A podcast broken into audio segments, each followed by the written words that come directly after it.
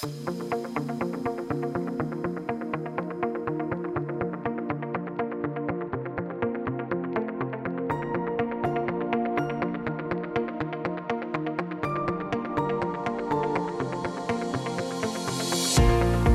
Esto es Indubio Reo, un podcast de derecho penal donde comentaré novedades legislativas, discusiones doctrinales, contenidos jurídicos relacionados con el derecho penal y el procesal penal, sucesos con trascendencia penal y, en definitiva, cualquier aspecto relacionado con los delitos, las penas y los fundamentos de esta apasionante rama jurídica. Este podcast está dirigido a estudiantes de Derecho, Criminología, abogados que se inician el trepidante ejercicio profesional y quieren repasar un poquito, a, a opositoras, fuerzas y cuerpos de seguridad y en general a todo el mundo que esté interesado en esta rama que está en el día a día.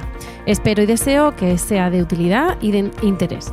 Yo soy Rocío Arregui Montoya, doctora en Derecho Penal, profesora asociada de Derecho Penal en la Universidad de Murcia y abogada, y te invito a escuchar gratuitamente este episodio y a comentar, preguntar o sugerir cualquier cuestión que te interese. En el podcast de hoy, de final de enero, vamos a abordar un delito de parte, bueno, vamos a abordar parte especial, un tema de parte especial, y en concreto será el delito de hurto. Será eh, una mención en general al, al delito de hurto y a las cuestiones que tenemos que tener en cuenta en este delito, porque van a ser también de aplicación cuando sobre todo pensando en los alumnos, tienen que estudiar después el robo con fuerza, el robo con violencia o intimidación, el hurto de uso, eh, en fin, ciertos, ciertos delitos que después van a tener eh, elementos comunes en cuanto a delitos patrimoniales y que desde luego aprendiendo muchas cosas sobre el hurto pues pueden ser de aplicación. Y después haciendo lo que sería, digamos, de medicina un diagnóstico diferencial, podríamos saber de qué delito estaríamos hablando. Por ejemplo, si el alumno se sabe perfectamente el hurto y sabe que después eh, que no hay fuerza ni violencia y después hay fuerza y violencia, pues sabrá los elementos comunes, pero tendrá que saber que es un robo en este caso y también tendrá que, evidentemente, saber las penas. Además, haremos una mención especial a la reforma que ha habido del hurto.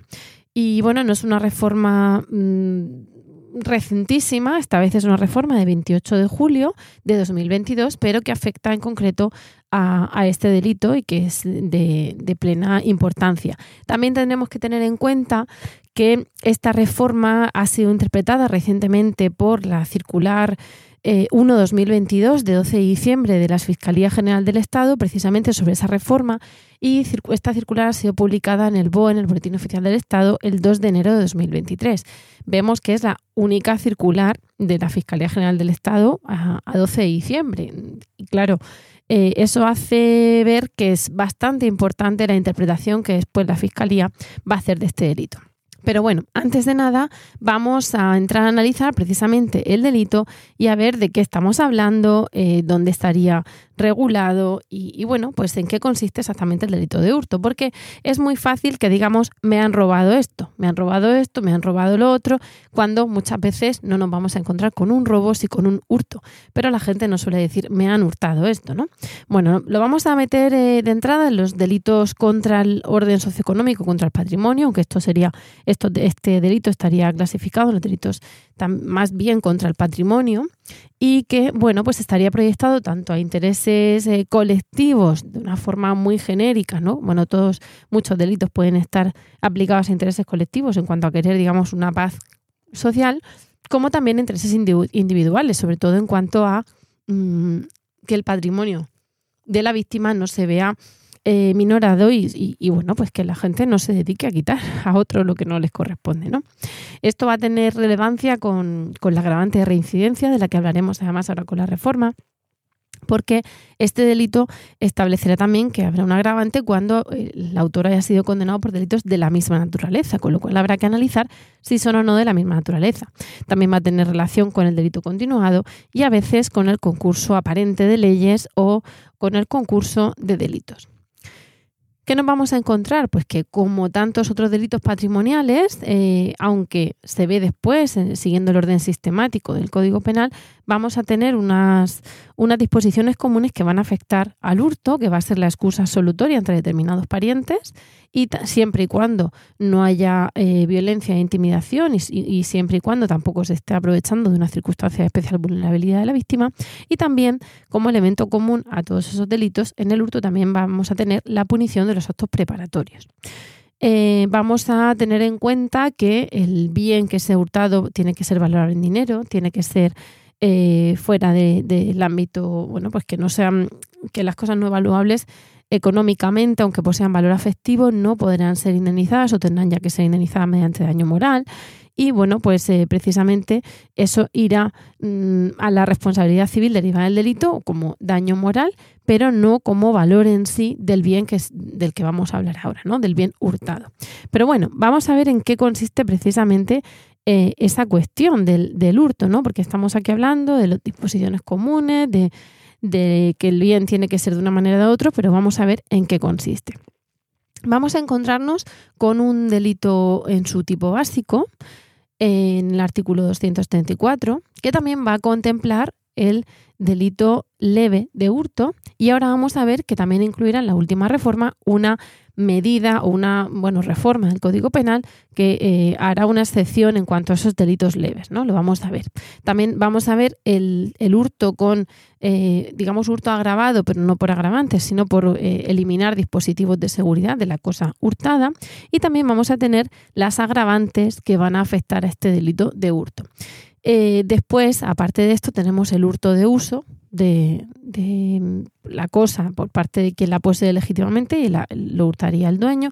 Y también tendríamos después el, el, hurto de, uso de vehículos, ¿no? Eh, perdón, he dicho antes el hurto de uso, quería decir el hurto también de, la, de uso y bueno, el hurto de la posesión, el furtum posesiones. De todas maneras, en este podcast no podemos abarcar todo el hurto eh, en un solo capítulo, ¿no? Con lo cual, aunque tengamos el tipo básico, el tipo leve, la modificación de ese tipo leve con, cuando hay reincidencia, ya ahora lo matizaremos, el tipo agravado en cuanto a eliminar dispositivos de seguridad de la cosa, el tipo agravado con agravantes del artículo 235 y aparte el hurto de uso y el hurto de la posesión, pues eh, no se puede abarcar todo ni explicar todo directamente en un único capítulo. Con lo cual vamos a intentar Em, hacerlo lo más útil posible, lo más esquemático posible, pero quizá reservándonos otros tipos, por ejemplo, el hurto de uso, de la posesión, seguramente no vamos a abarcarlo hoy, para que dé tiempo y para que no sea aquí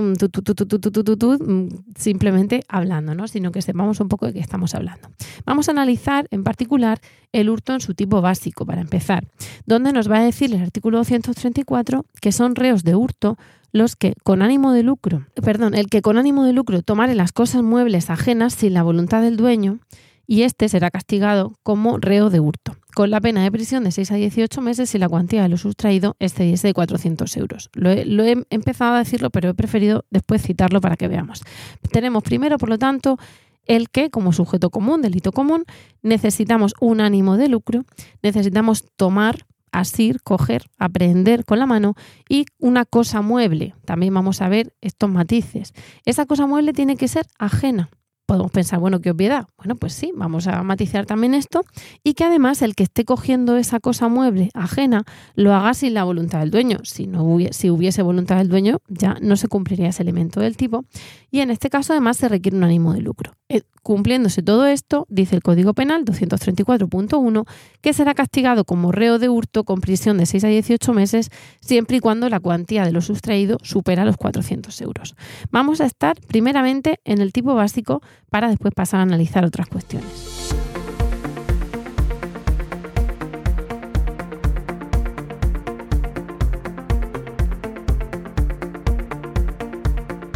Nos indica primero que necesitamos un trasvase de la cosa mueble de la esfera patrimonial del sujeto pasivo al sujeto activo. Después, la cosa tiene que ser una cosa mueble. Eso tiene en sí un significado autónomo. El artículo 335 del, Código Civil nos dice lo que es mueble, lo que, lo que, es, eh, lo que no es inmueble, y esto sería mm, traducible al, a algo mm, trasladable sin menoscabo. No obstante, y además con, con, cierto valor determinado, no obstante, tenemos que tener en cuenta que esto ha cambiado recientemente en cuanto a que el concepto de cosa en el Código Penal es más amplio que en el Código Civil, pero en el Código Civil ha habido una reforma en 2021, en diciembre de 2021, derivada de dotar a los animales de, eh, o sea, calificar a los animales como seres dotados de sensibilidad o de o seres sintientes, eh, a partir de la cual, por ejemplo, se ha indicado expresamente que los animales no son cosas, salvo en lo que pudiera eh, ser aplicable a su estatuto mm, eh, propio, ¿no? De manera que ni los animales son cosas ni sus crías son frutos, salvo, eh, como digo, atendiendo al tenor literal de, esas, de esa normativa, lo que pudiera ser aplicable a su estatuto. Entonces, bueno, aquí si tuviéramos que tener en cuenta que es cosa mueble exactamente, pues quizá tendríamos que irnos al Código Civil un momentito, hacer un paréntesis en el podcast, coger el Código Civil y analizar precisamente qué es lo que es. En general, ¿qué podemos entender como cosa? Pues algo con individualidad propia, pero digamos tangible, es decir, no pueden ser objeto de hurto las fuerzas naturales, los pensamientos, las energías. Otra cosa es que, bueno, que yo tengo una idea y me la, me la roben, y digo robar mal a propósito, se apropien de ella y, bueno, pues siempre podemos andar a ver si esto es susceptible de delitos contra la propiedad eh, industrial, intelectual, en función de lo que haya pasado, ¿no? Pero pensemos eso, que, alguien llega diciendo que, no, que le han robado el, el chakra, que le han robado el aura, bueno, pues todo eso puede eh, ser o no ser para esa persona, pero el Código Penal no tiene por qué eh, castigar esas conductas porque no se consideran cosa mueble en sí.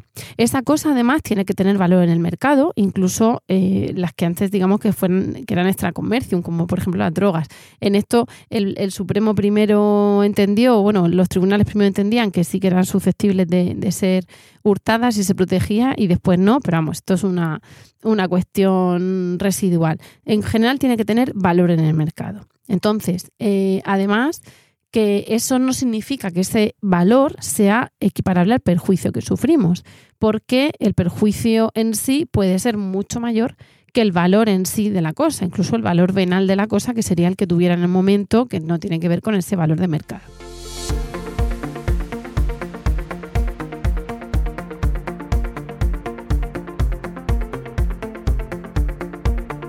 Además, tenemos que tener en cuenta que esa cosa mueble en la que hemos hablado tiene que ser ajena.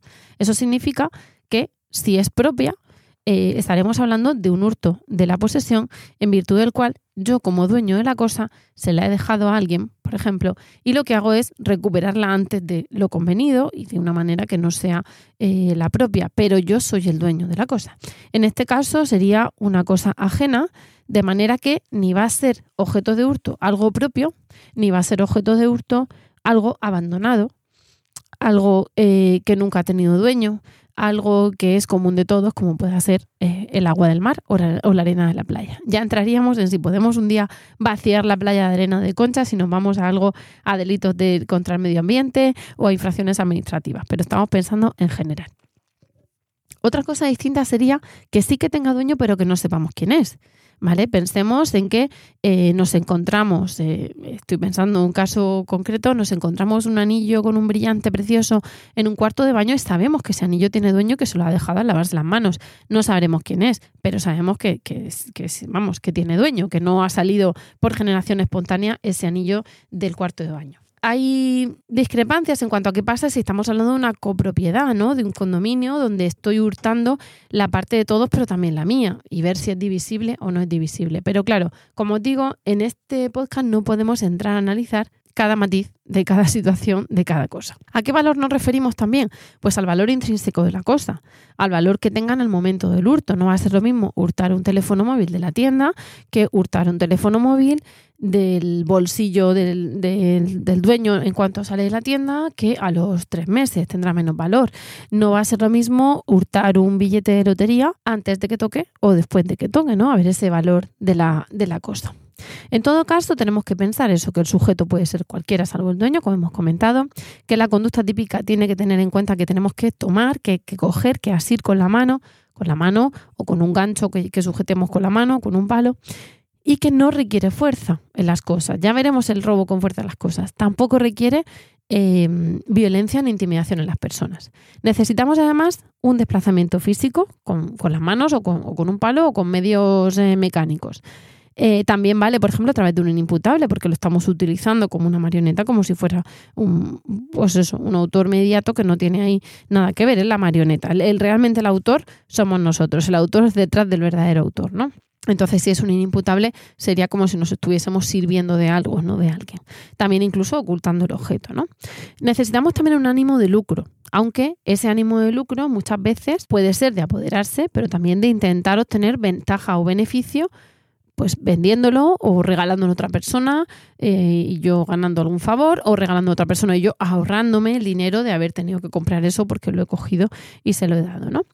Y necesitamos también ese ánimo de lucro eh, traducido como intencionalidad, en el sentido de eh, querer coger la cosa haciendo la propia. Evidentemente podemos tener, eh, que puede entrar en, en, boga la figura del error. Por ejemplo, estoy en un restaurante y yo mm, empieza a llover y yo cojo un paraguas pensando que era el mío. Bueno, pues ahí no tendría ánimo de lucro, estoy equivocándome en el objeto, ¿no?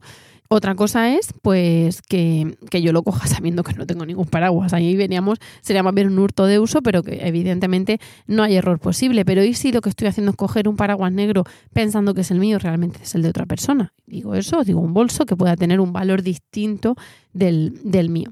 En general, ahí necesitamos esa ventaja patrimonial como ánimo de lucro ilícita, ¿no? Bien pensando, pues eso, del, del objeto en sí, incluso si es para un tercero.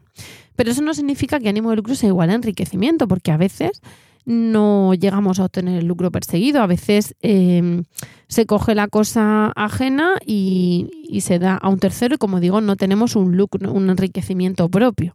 A lo mejor no tenemos que tener, eh, bueno, pues teníamos pensado donarla, ¿no? Entonces, pues no va a ser, no va a haber tal enriquecimiento. Incluso vamos a romperla o simplemente que no la tenga otra persona. En este caso, el ánimo de lucro, la, la consumación va a ser cuando aprendamos la cosa, cuando la cojamos y cuando dispongamos de ella. En esto eh, hay, precisamente se atiende en el caso del, hurto y también del robo a la teoría de la, de la, iba a decir visibilización, pero no, no es así, mm, en cuanto a si ha podido tener o no disponibilidad de la cosa el, el, llamado ladrón, el que ha hurtado, el que ha robado. Entonces, si se le ha perdido de vista, se entiende que habrá podido coger la cosa y disponer de ella, se enriquezca o no. Y em, si no se le ha llegado a perder de vista, pues se puede entender como tentativa eh, acabada en cuanto que ha llegado a coger la cosa, pero no ha podido llegar a tener disponibilidad de ella y se le ha cogido a lo mejor en la esquina de, la calle del supermercado, ¿no? Pero bueno, aquí habría casuística sobre dónde se le coge, dónde no, pero es una de las eh, opciones que hay a la hora de entender el delito como consumado o eh, cometido en tentativa inacabada o en tentativa acabada.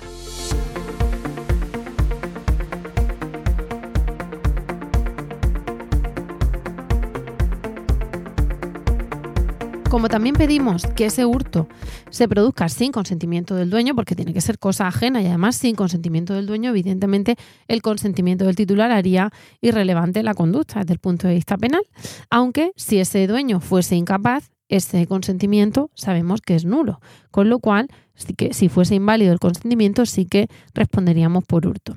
Si lo que estamos haciendo es engañar a alguien, Hablábamos del diagnóstico diferencial al principio del podcast. Si lo que estamos haciendo es engañar a alguien para que inicialmente nos dé esa cosa con su voluntad, no, no en contra de su voluntad, nos incluiríamos ya en el, en el tipo de estafa. En el tipo de estafa ya lo veremos, pero también vamos a tener una apropiación de una cosa ajena, pero donde hemos tenido el consentimiento del dueño basado en un engaño que hemos mm, cometido anteriormente. ¿no? Es decir, yo hablo de, las reglas de la regla de las tres es, que sería, primero generamos un Em, engaño con el titular, ese engaño genera en el fuero interno del titular un error y eso hace que nos dé la cosa, yo por eso digo la entrega, las tres es engaño, error, entrega, de manera que en el caso de que el titular nos lo estuviera dando, pero no voluntariamente, sino de forma aparentemente voluntaria, pero basándonos en un engaño previo, no estaríamos hablando de un hurto, estaríamos hablando de una estafa.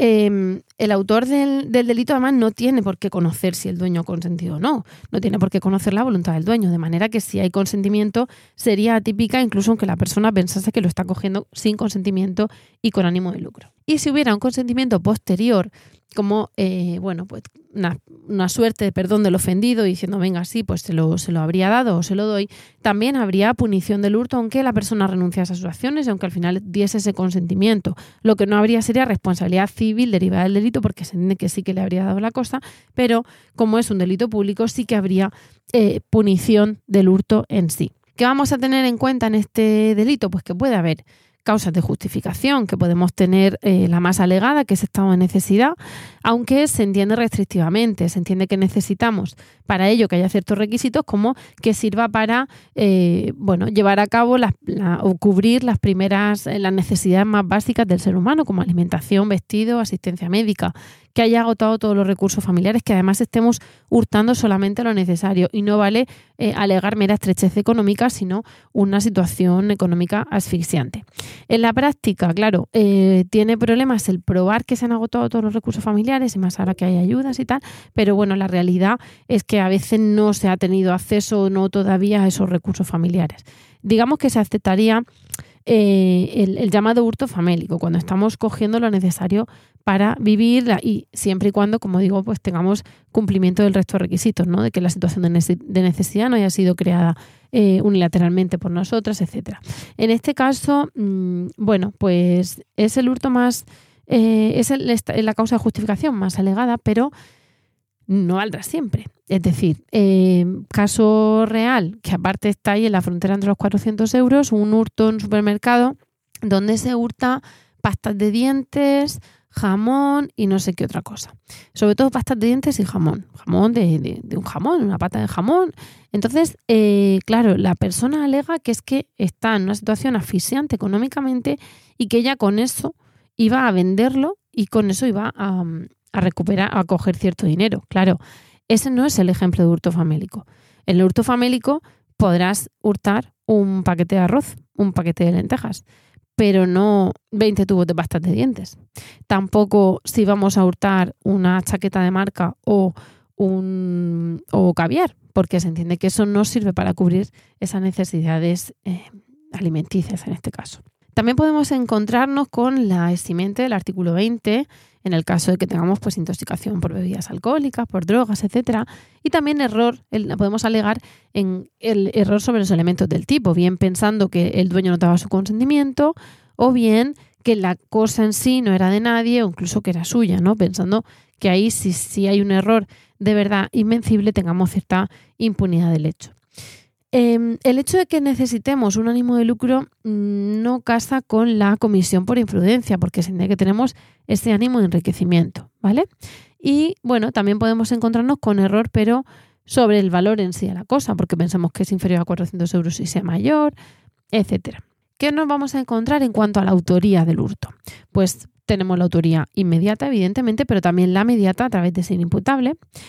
Tenemos que tener en cuenta aquí la teoría del Tribunal Supremo sobre el acuerdo previo y entendiendo que si hay un concierto de voluntades pueden ser coautores, aunque sobre la autoría y la participación ya sabemos que tenemos distintas teorías y que muchas veces tenemos que acudir al caso concreto. Y eh, lo que sí está claro es que no se exige que cada sujeto lo ejecute todo, porque se puede realizar de forma conjunta y que haya ciertas aportaciones de cada individuo, algunas más esenciales que otras. Em, necesitamos también, pues, eh, mm, que haya un acuerdo, ¿no? Que sea clave para la ejecución, de manera que incluso la coautoría puede ser adhesiva, de forma, eh, bueno, pues eh, consecutiva, de, forma también simultánea, que tengamos una coautoría adhesiva. ¿Y cuándo vamos a entender consumado ese hurto? Pues como he dicho antes, cuando se logra la disponibilidad de la cosa, que no significa el enriquecimiento, porque a lo mejor la he tenido en mi poder y no he tenido todavía eh, oportunidad o no he llegado a ejecutar esa venta después de la cosa, pero esa disponibilidad, incluso aunque es potencial o ha sido mínima, ha sido posible. He tenido la disponibilidad de la cosa. Si no he llegado a tener esa disponibilidad de la cosa, aunque la haya tenido, pues entendería más factible, insisto, aquí doctores tienen la iglesia, podemos ver luego quizás sentencias que digan otra cosa, pero se entendería más bien que es una tentativa. Y por eso sería importante el grado de consumación, entendiendo tentativa inacabada así, es sorprendido cuando no llega a coger la cosa. Si es eh, sorprendido cuando la coge, pero ya, pero antes de llegar a tener disponibilidad la cosa, lo persiguen. Y em, cuando ya sí que ha tenido oportunidad de tener disponibilidad de la cosa, se entendería consumado. Por eso se hablaba, he dicho, teoría de la visibilidad o visualización, teoría de la visualización. Ahora bien, tenemos que atender también ese artículo 234 a la modalidad leve. Y aquí es donde vamos a tener matices. Nos va a decir el 234.2 que se impondrá una pena de multa de 1 o 3 meses si la cuantía de lo sustraído no excediese de 400 euros, salvo si concurriese alguna de las circunstancias del artículo 235. Así empieza, ¿vale? No significa que, em, que termine aquí el, el, artículo. Empezaba aquí. Entonces, sabemos que si ese hurto se está produciendo sobre algo que no llega a valer 400 euros, sería un delito leve de hurto y se impondría una pena de multa de 1 a 3 meses. Ahora bien, en caso de que concurriese alguna de las circunstancias del 235, incluso si la cuantía no excedía de 400 euros, se entendía que primaba más el hecho de ser un hurto agravado por esas circunstancias del 235 que vamos a ver ahora que el hecho del valor en sí del, hurto. ¿Qué pasa? Que eso, eh, bueno, de entrada habla de, de, pena de multa de 1 a 3 meses, antes del delito leve era de, en la falta era de 1 a 2 meses, sube un poquito, pena de multa de 1 a 3 meses, de nuevo estamos atendiendo al valor de lo sustraído, al valor de mercado, y eh, bueno, pues mm, si tenemos mm, sus circunstancias del 235, pero con valor inferior a 400 euros, eh, incluso si era inferior a 400 euros, se entendía que primaba más eh, la circunstancia del 235 que vamos a ver. Claro, ¿esas cuáles son? Pues mm, vamos, a, vamos a verlas enseguida. Serían, por un lado, que em, se sustraigan cosas de valor artístico, histórico, cultural o científico. Que se sustraigan cosas de primera necesidad y se cause situación de desabastecimiento. Aquí el código nos dice y se cause es raro pensar en cosas de primera necesidad que además causen situación de, desabastecimiento y que además todo eso tenga valor inferior a 400 euros. Pero bueno, mm, yo quiero pensar, y ponía el ejemplo de una clase en la pandemia cuando eh, no había harina y no había leche y no había eh, papel higiénico y no había pan, pues quiero pensar que a lo mejor hay un hurto de algo de primera necesidad, como puede ser el pan o la harina, en una, en una aldea o en un pueblo pequeño que además, pues precisamente por la pandemia, tiene cierta restricción de movimiento y ese hurto inferior a 400 euros causa una situación de desabastecimiento. Podría ser. Parece un poquito de laboratorio el caso, pero bueno, podría ser.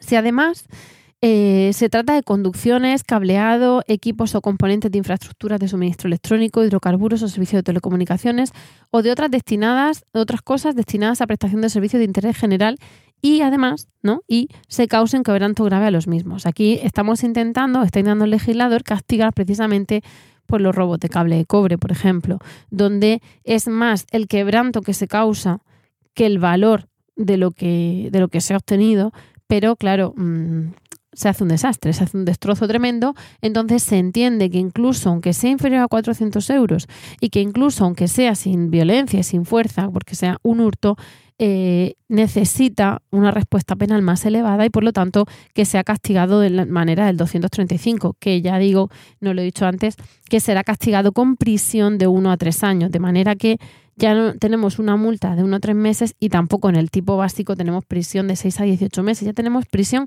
de uno a tres años. La otra circunstancia del 235 sería si son productos agrarios o ganaderos o instrumentos o medios que se utilizan para la obtención de, de esos productos agrarios o ganaderos, si el delito se comete en explotaciones agrícolas o ganaderas y de nuevo la I, se causa un perjuicio grave a las mismas. De nuevo aquí tenemos una respuesta del legislador ante los robos en explotaciones agrícolas que eh, destrozaban más del valor realmente de lo obtenido, cuando estaban eso, pues cogiendo productos agrarios o instrumentos para obtener esos productos, pero en la respuesta penal entendían que debía ser mayor.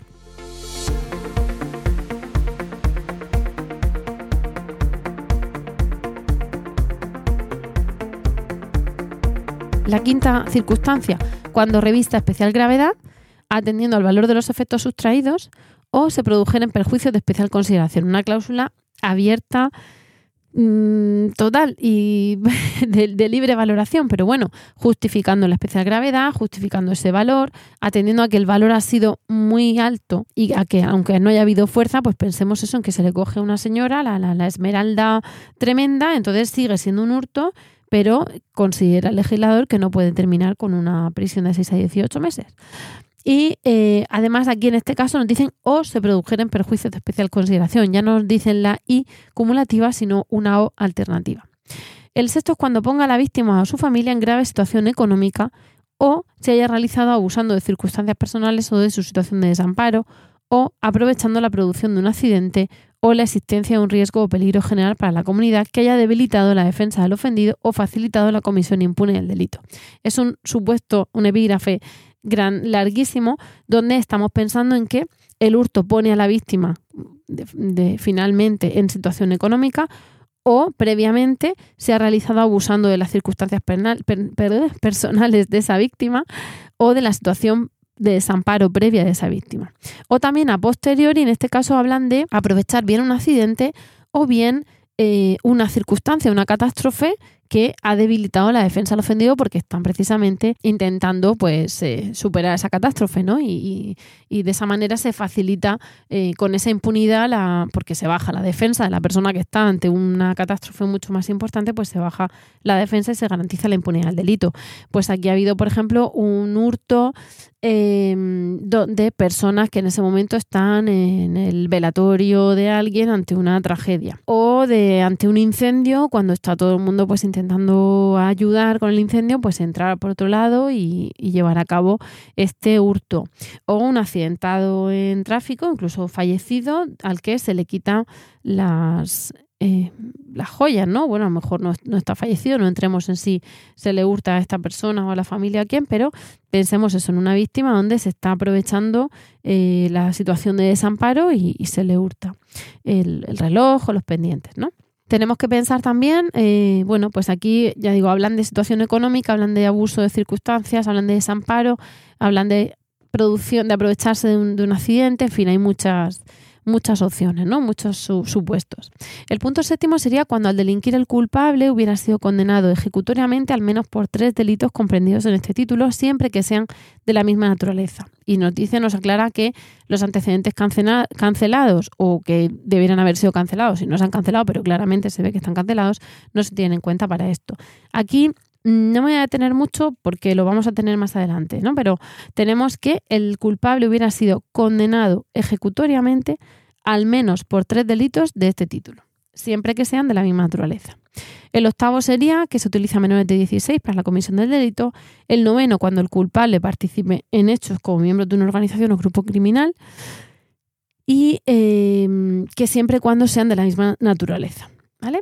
Y luego además nos aclara el 235 que si no concurre solamente una de estas circunstancias, sino dos o más, estas penas se aplicarán en su mitad superior. Es decir, ya no tenemos de 1 a 3 años, sino de 2 a 3. Bueno, aquí tendríamos las circunstancias del artículo 235, que son bastantes y que ya veremos que van a ser también de aplicación en el robo, cuando a veces en el robo nos van a remitir a circunstancias agravatorias del robo si se dan los requisitos en el robo del 235. Aparte, vamos a hacer aquí un pequeño inciso. Bueno, pues también tendremos el hurto agravado, pero eso no va a ser lo mismo, como digo, del 235. El hurto agravado será en el caso de que eh, se impondrá la pena de los apartados anteriores, es decir, del 234, cuando la comisión del hecho se ha neutralizado, se ha eliminado, se ha inutilizado el dispositivo de alarma instalado en la cosa sustraída, que sería em, un hurto en la modalidad agravada de dispositivos de alarma, que no sería lo mismo que el hurto agravado. Hasta ahora hemos estado hablando del hurto agravado. ¿Qué pasa? Que tenemos ese término medio del hurto con dispositivos de alarma, como digo, mitad superior de la pena anteriormente establecida, si lo que hemos hecho ha sido eliminar la alarma de la cosa no de la tienda, ¿vale? Para entendernos. En este caso, pues si hemos hablado de, prisión de 6 a 18 meses, la mitad superior es de 12 a 18. Si hemos hablado de multa de 1 a 3 meses, pues la mitad superior es de 2 a 3 meses. Ahora bien, em, ¿qué nos vamos a encontrar? Nos vamos a encontrar con que ha habido una nueva em, reforma, como digo, en el Código Penal, que nos dice y cito literalmente, hemos hablado de que la multa, en caso de que lo sustraído no exceda de 400 euros, la multa será, o la pena será de multa uno a tres meses, salvo que concurra alguna de las circunstancias del 235, pero luego nos dice, no obstante, en el caso de que el culpable hubiera sido condenado ejecutoriamente al menos por tres delitos comprendidos en este título, aunque sean de carácter leve, siempre que sean de la misma naturaleza y que el montante acumulado de las infracciones sea superior a 400 euros, se impondrá la pena del apartado 1 de este artículo. No se tendrán en cuenta los antecedentes cancelados o que deberán serlo. Es decir, nos acaba de hacer una excepción diciendo que en el caso de que el culpable sea, haya sido ya condenado, totalmente no sea condenado, sino que haya sido condenado en el pasado, ejecutoriamente, con sentencia firme, al menos por tres delitos de este título, es decir, ya llevamos tres, pues al menos por tres, tres o más, incluso de carácter leve, también se impondrá la pena del 234.1, que recuerdo que es prisión de 6 a 18 meses. ¿Por qué? Porque se entiende que se quiere luchar contra la multirreincidencia en los casos de delito leve. Vamos a verlo. Y, eh, pero eso sí nos pone como requisito que el montante acumulado de las infracciones sea superior a 400 euros. ¿Qué vamos a encontrar en este caso? Pues claro, si tenemos una, un hurto eh, de superior a 400 euros, lo tenemos claro. 234.1, prisión de 6 a 18 meses. Si tenemos un hurto sin antecedentes de nada, de algo de menos de, de 400 euros, tenemos eh, multa de 1 a, de uno a 3 meses. Pero si en lo que estamos quitando, hurtando no excede 400 euros, pero concurre alguna de las circunstancias del 235, se entiende que sí que debía aplicarse el 235, que es prisión de 1 a 4 años. Aunque aquí, pues eso, tenemos, pues se valorarían las circunstancias, porque a veces se entiende que hay un exceso punitivo. Ya en el 235.1 nos dice que si el culpable ha sido condenado ejecutoriamente al menos por tres delitos de este título de la misma naturaleza, ya sería un hurto castigado con pena de prisión de 1 a 3 años. Con lo cual, bueno, ya teníamos esa eh, cuestión de la multirreincidencia contra la que el Código Penal quería, quería luchar. Nos dice al menos por tres delitos en este título, siempre que sean de la misma naturaleza. A priori no distingue entre delitos y delitos leves porque habla de este título y habla de la misma naturaleza.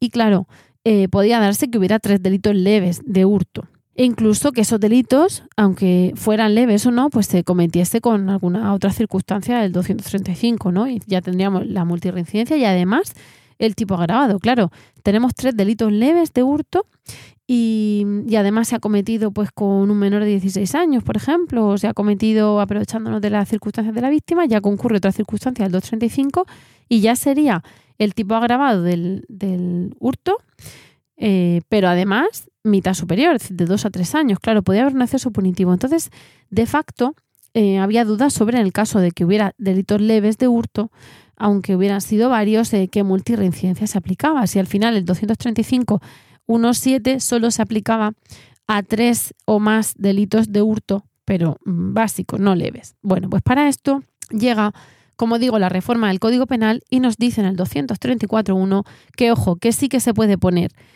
la pena no del 235, sino la del 234.1, es decir, prisión de 6 a 18 meses, si lo que tenemos es una condena ejecutoria ya anterior, al menos por tres delitos de ese título y de, y de esa misma naturaleza, en el caso de que haya esos delitos leves. Aunque, ya digo, el requisito es que el importe total sea de 400 euros o más. Claro, eh, para eso nos tenemos que ir a la circular de la Fiscalía, de la que he hablado al principio, pondré el enlace además en el, en el podcast, ¿no? en las notas al programa, donde bueno, pues se considera cuál es la voluntad del legislador, cuál es la lucha que se quería hacer contra la multirreincidencia, la problemática que había precisamente bueno, a veces incluso con menores que llevaban a cabo estos pequeños hurtos y eh, otras no ya tanto con menores de edad, incluso aunque fueran mayores de edad, que al final estaban llevando a cabo hurtos leves donde el valor de lo sustraído no era eh, superior a 400 euros y donde era constante el goteo de delincuencia derivada de esto. Al ser eh, hurtos leves inferiores a 400 euros, eh, bien porque no existía esa condena ejecutoria porque no llegaba todavía el momento del juicio, o bien porque se entendía que eh, era demasiada esa acerbación de la pena, demasiada esa esperación de la pena, castigar de forma eh, del 235 en el caso de que las, los antecedentes fueran por delito leve, pues al final los delitos de, estos pequeños hurtos, ya digo, pensemos en carteristas o en pequeños hurtos en tiendas, pues estaban llevando a cabo casi con impunidad porque no se les aplicaba el 235, sino la multa del 234.2. Multa que podían pagar o no en función de su capacidad adquisitiva y aparte pues que se impondría la mínima. ¿Qué ocurre? Pues que la circular, mm, adelanto que es bastante larga, pero muy interesante, porque además eh, da muchísimas, muchísimas, muchísimas respuestas a toda la casuística que podemos encontrar en cuanto no ya solo al delito leve de hurto, sino también a la figura del delito continuado.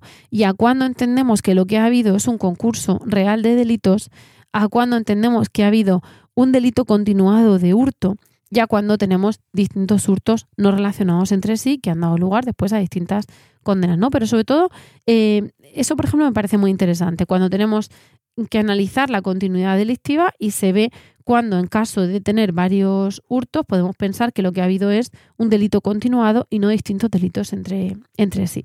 Esto es una de las cosas que trata esta circular. Otra, pues precisamente una, un análisis de, de la evolución del delito de hurto, de cómo se ha ido castigando y unas conclusiones que se dan de forma, como forma de instrucción a los fiscales para precisamente calificar estas cuestiones. Em, ya digo, es bastante extensa, pero mm, es tan extensa como interesante. Es muy extensa y muy, muy interesante para quien la quiera leer. En todo caso, ¿qué es lo que nos viene a decir? Pues nos viene a decir que se pedía una respuesta penal más seria para, digamos, este perfil de carterista. Y que había dudas sobre si el hecho de tipificar estos pequeños hurtos como delitos leves iban a dar lugar, como digo, a esa exasperación de la pena en caso de que impusieran el delito del 235, hurto agravado, pero que se quedaba corta a la hora de analizar, de, calificarlo simplemente como delito leve. También se tenía en cuenta que al final em, estos delitos muchas veces, aunque no sumasen la cuantía de los 400 euros de forma independiente, sí que de forma conjunta lo superaban, con lo cual se planteaba, había una corriente que decía que sí, otra que no, si el hecho de que hubiera muchas conductas delictivas que en cuanto al monto total de lo que están, em, del perjuicio que están causando tanto al turista como al em, dueño de la tienda como al transeúnte, sí que superaban esos 400 euros. Y por qué no, podían tener una respuesta un poco más elevada. En fin, con fruto de, estas cuestiones surge la reforma del, Código Penal, como digo, y se establece esa matiz. Estaríamos en un camino intermedio, es decir, vale, entendemos, y así lo interpreta también la circular de la Fiscalía, entendemos que tener tres hurtos leves bueno, voy a, voy a rebobinar un poquito. Establece unos requisitos en todo caso e interpreta muchas palabras. Interpreta el no obstante, interpreta el y, bueno, hace como un análisis semántico de muchas cosas que en mi forma de mi modo de verlo me resulta curioso porque es como si el legislador hubiese legislado mm, estando en una cúpula mm, fuera de la realidad legislando y luego tiene que llegar el fiscal fiscalía general para interpretar un montón de cuestiones, ¿no? Porque dice, bueno, sí, usted ha puesto aquí el artículo, pero ¿qué pasa si en el caso de que sea el menor, de que sean no sé cuántos delitos, de que uno sea superior a 400 euros, pero el otro no? Entonces, interpreta muchísima casuística que parece que el legislador arriba pues no ha tenido ocasión de, de, examinar, ¿no? Porque, bueno, pues siempre cuando uno está en la calle verá muchos más supuestos y cuando se legisla, se legisla para una generalidad, pero es verdad que luego siempre hay matices. Entonces, en esta cuestión una de las cosas que tiene clara la Fiscalía es, bueno, se habla de tres o más. Tres o más será a partir de tres, no es hasta tres, o, bueno, pues tres o más delitos. Pero además me dicen que hubiera sido condenado ejecutoriamente. Al haber sido condenado ejecutoriamente ya nos pide que las condenas sean anteriores. No significan que sean de ese momento y que además digan, bueno, pues ya ha sido condenado, pues con este ya llevas otra. No, anteriormente que hubiera sido condenado y además de forma ejecutoriamente se entiende con sentencia firme. Y además, eh, como digo, al menos por tres delitos. Se entiende que también tienen que ser de la misma naturaleza y se da instrucción a la Fiscalía para, en los escritos de acusación, ver el montante de las infracciones. Si hay una que ya es superior a 400 euros, ya estará claro. Cuando no lo sean, se le indica a los fiscales que deben de poner la cuantía y en el caso de que en la hoja, bueno, que sobre todo cuando se pide una hoja de antecedentes penales, si pone delito de hurto, no de hurto leve, ya sabrán que es superior a 400 euros. Pero en el caso de que sea el delito de hurto leve, da instrucción a los fiscales de que soliciten copia íntegra de las actuaciones de las anteriores causas para ver por qué se le condenó. Entonces, en ese caso, ahí podrán ver el importe del valor de lo hurtado y podrán sumar precisamente esos, esas cuantías para ver si superan los 400 euros. Claro, se da a los fiscales la idea, la, la, instrucción de que precisamente en base a eso acusen. Mira a ver si tenemos los valores claros y si no, solicita copia de las actuaciones, busca las actuaciones y si supera los 400 euros ya tendrás que acusar conforme al 234.2 Mm, segunda parte del párrafo, por decirlo así, en cuyo caso se le aplicaría la pena del 234.1. Em, ¿Qué se pretende con esto? Pues como digo, tener una respuesta intermedia. Lograr que eh, no haya una exasperación de la pena en caso de que tengamos, por ejemplo, vamos a pensar en una persona que esté hurtando en tiendas, en comercios y que coja pequeñas cositas. A veces esas pequeñas cositas pueden tener un valor de 9,95. Bueno, pues esa persona ha sido ejecutoriamente condenada por cuatro delitos de hurto leve, que en total van a sumar 50 euros. El quinto delito no se verá, aunque sea igualmente leve, no se verá eh, afectado por esta reforma. Eh, es igual en el caso de una persona coja cuatro camisetas en distintos días, ¿no? En distintas cuestiones, en distintas tiendas, que no haya ese plan preconcebido, que no se pueda entender como delito continuado. Ahora bien, si tenemos un hurto por valor de 150 euros, otro hurto, pues porque ha ido y se ha puesto un chaquetón de 200 euros y se ha ido, ¿no? Entonces tenemos uno de 150, otro de 200 y de repente coge otro de 70, ya tendríamos 420 euros en total por tres condenas distintas firmes que todas ellas por separado eran de carácter leve, pero cuando llega el siguiente hurto y hemos cogido algo del valor que sea, tanto si es de 200 como si es de 10, siendo un hurto leve, sí que se analiza si hemos tenido tres condenas anteriores firmes, ejecutorias, por eh, un monto total superior a 400 euros. En ese caso sí se faculta al fiscal acusar y al, y al juez a condenar por la pena del 234.1 en virtud de la reforma del 234.2.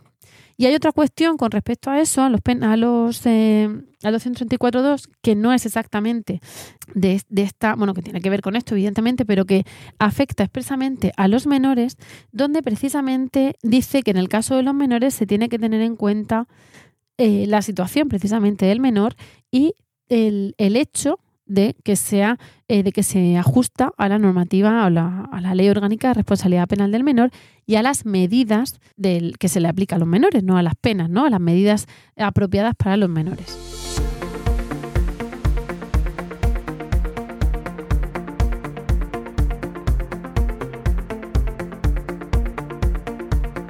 ¿Qué es lo que se va a decir en cuanto a los menores? Pues que en cuanto a la cancelación de los antecedentes, los fiscales van a atender a las reglas del artículo 137 del Código Penal y a las pautas que en su día dio la circular de la Fiscalía General del Estado en 2007 sobre eh, criterios interpretativos de la, tras la reforma de la legislación penal de menores en 2006. Y decía que debe recordarse que la interpretación de, que de la reincidencia se hizo la circular del 2000, de 18 de diciembre, supone una drástica reducción del ámbito de esta disposición. Y dice, a tales efectos debe estimarse plenamente vigente y también dice que en este tema se impone la aplicación supletoria del Código Penal teniendo en cuenta que las medidas de la Ley Orgánica de Responsabilidad Penal del Menor no son propiamente penas y que el régimen sancionador más favorable al reo es el de las medidas de seguridad. Ello lleva a aplicar el artículo 137 del Código Penal, según el cual las anotaciones de las medidas de seguridad impuestas conforme a lo dispuesto en este código o en otras leyes penales serán canceladas una vez cumplida o prescrita la, respectiva medida. Por lo tanto, no procederá considerar reincidente a un menor aun cuando hubiera sido condenado con anterioridad por un delito comprendido en el mismo título de la misma naturaleza, cuando al tiempo de cometer el nuevo hecho ya hubiera cumplido la medida, sin, tener, sin necesidad de tener en cuenta ningún otro plazo adicional. Es decir, nos vamos a encontrar con que eh, en el momento en que termina la medida, al menor se le va a cancelar el antecedente, con lo cual no va a ser, digamos, directamente de aplicación ese supuesto del 234.2 porque no se van a encontrar antecedentes vigentes eh, por sentencias ejecutorias de delitos leves o no leves de hurto. Esto, bueno, pues es una eh, puntualización en cuanto a los menores que resulta bastante, para mí resulta curioso y resulta eh, llamativo, pero precisamente por la adaptación, ¿no? Que precisamente la, Fiscalía hace de la Ley Orgánica 5-2000 diciendo, bueno, ojo que eh, se podrá acordar el archivo de las actuaciones en atención a criterios de oportunidad, también teniendo en cuenta la Ley Orgánica de Responsabilidad del Menor, teniendo en cuenta la circular de la Fiscalía de 2007 que, que he comentado, pero también teniendo en cuenta qué pasa precisamente con, em, con los menores en cuanto a que se les habrán cancelado estas, eh, esos antecedentes penales. ¿Vale?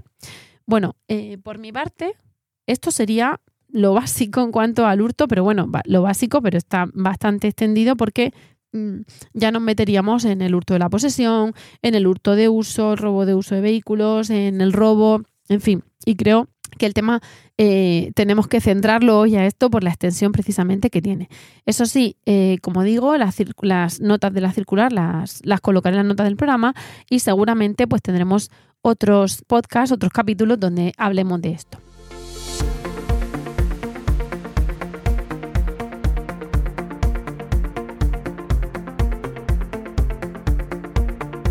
Para finalizar este capítulo, diría, al igual que en el pasado, que tenemos que hablar de la píldora penal. Pero, eh, de nuevo, no nos dejan hacer una píldora penal en condiciones, puesto que las reformas están sucediéndose, las noticias al respecto están sucediéndose.